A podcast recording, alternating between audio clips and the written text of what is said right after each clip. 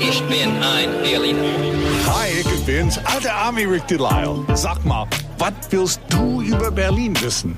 Frag mich einfach. 94.3 RS2. Frag den alten Ami. Ein Sack Flöhe ist ja nichts gegen unseren Sack Ami.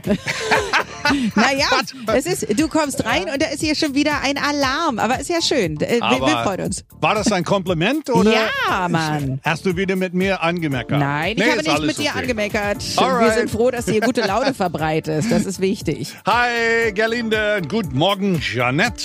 Schöner Name. Jeanette aus Steglitz. Hallo, guten Morgen. Jeanette muss ja freundlich sein, sonst würde sie ja Ja unfreundlich heißen. Und sie ist ja Jeanette. Jeanette, genau. So ist es. Was hast du denn für eine schöne Frage für uns? Ja, also ich war letztens mit einer Freundin am Kudamm, am Breitscheidplatz und wir haben die Nummer 1 gesucht vom Kudamm. Gibt's die überhaupt? Ja, hm, nee, gibt es nicht. Und der Gedächtniskirche ist schuld daran. Als die vor über 100 Jahren gebaut wurde, boah, das war ein Stau. Äh, Der Kudamm ist in zwei geteilt.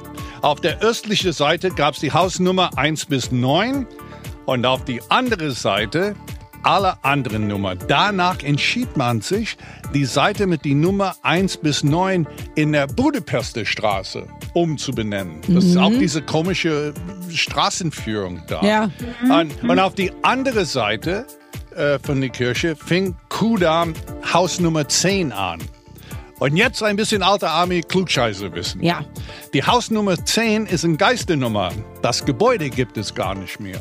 Also die Häuser fängen nach der Gedächtniskirche mit 11 an. Okay. 10 gibt es nicht. Gott sei Dank müssen wir das per Navi finden, weil äh, mit dem Kopf kriegen wir das nicht mehr hin. Keine Eins, keine Zehn und die Zehn gibt's gar nicht mehr. Also ins ein Navi Geisterhaus. eingeben und ein Geisterhaus.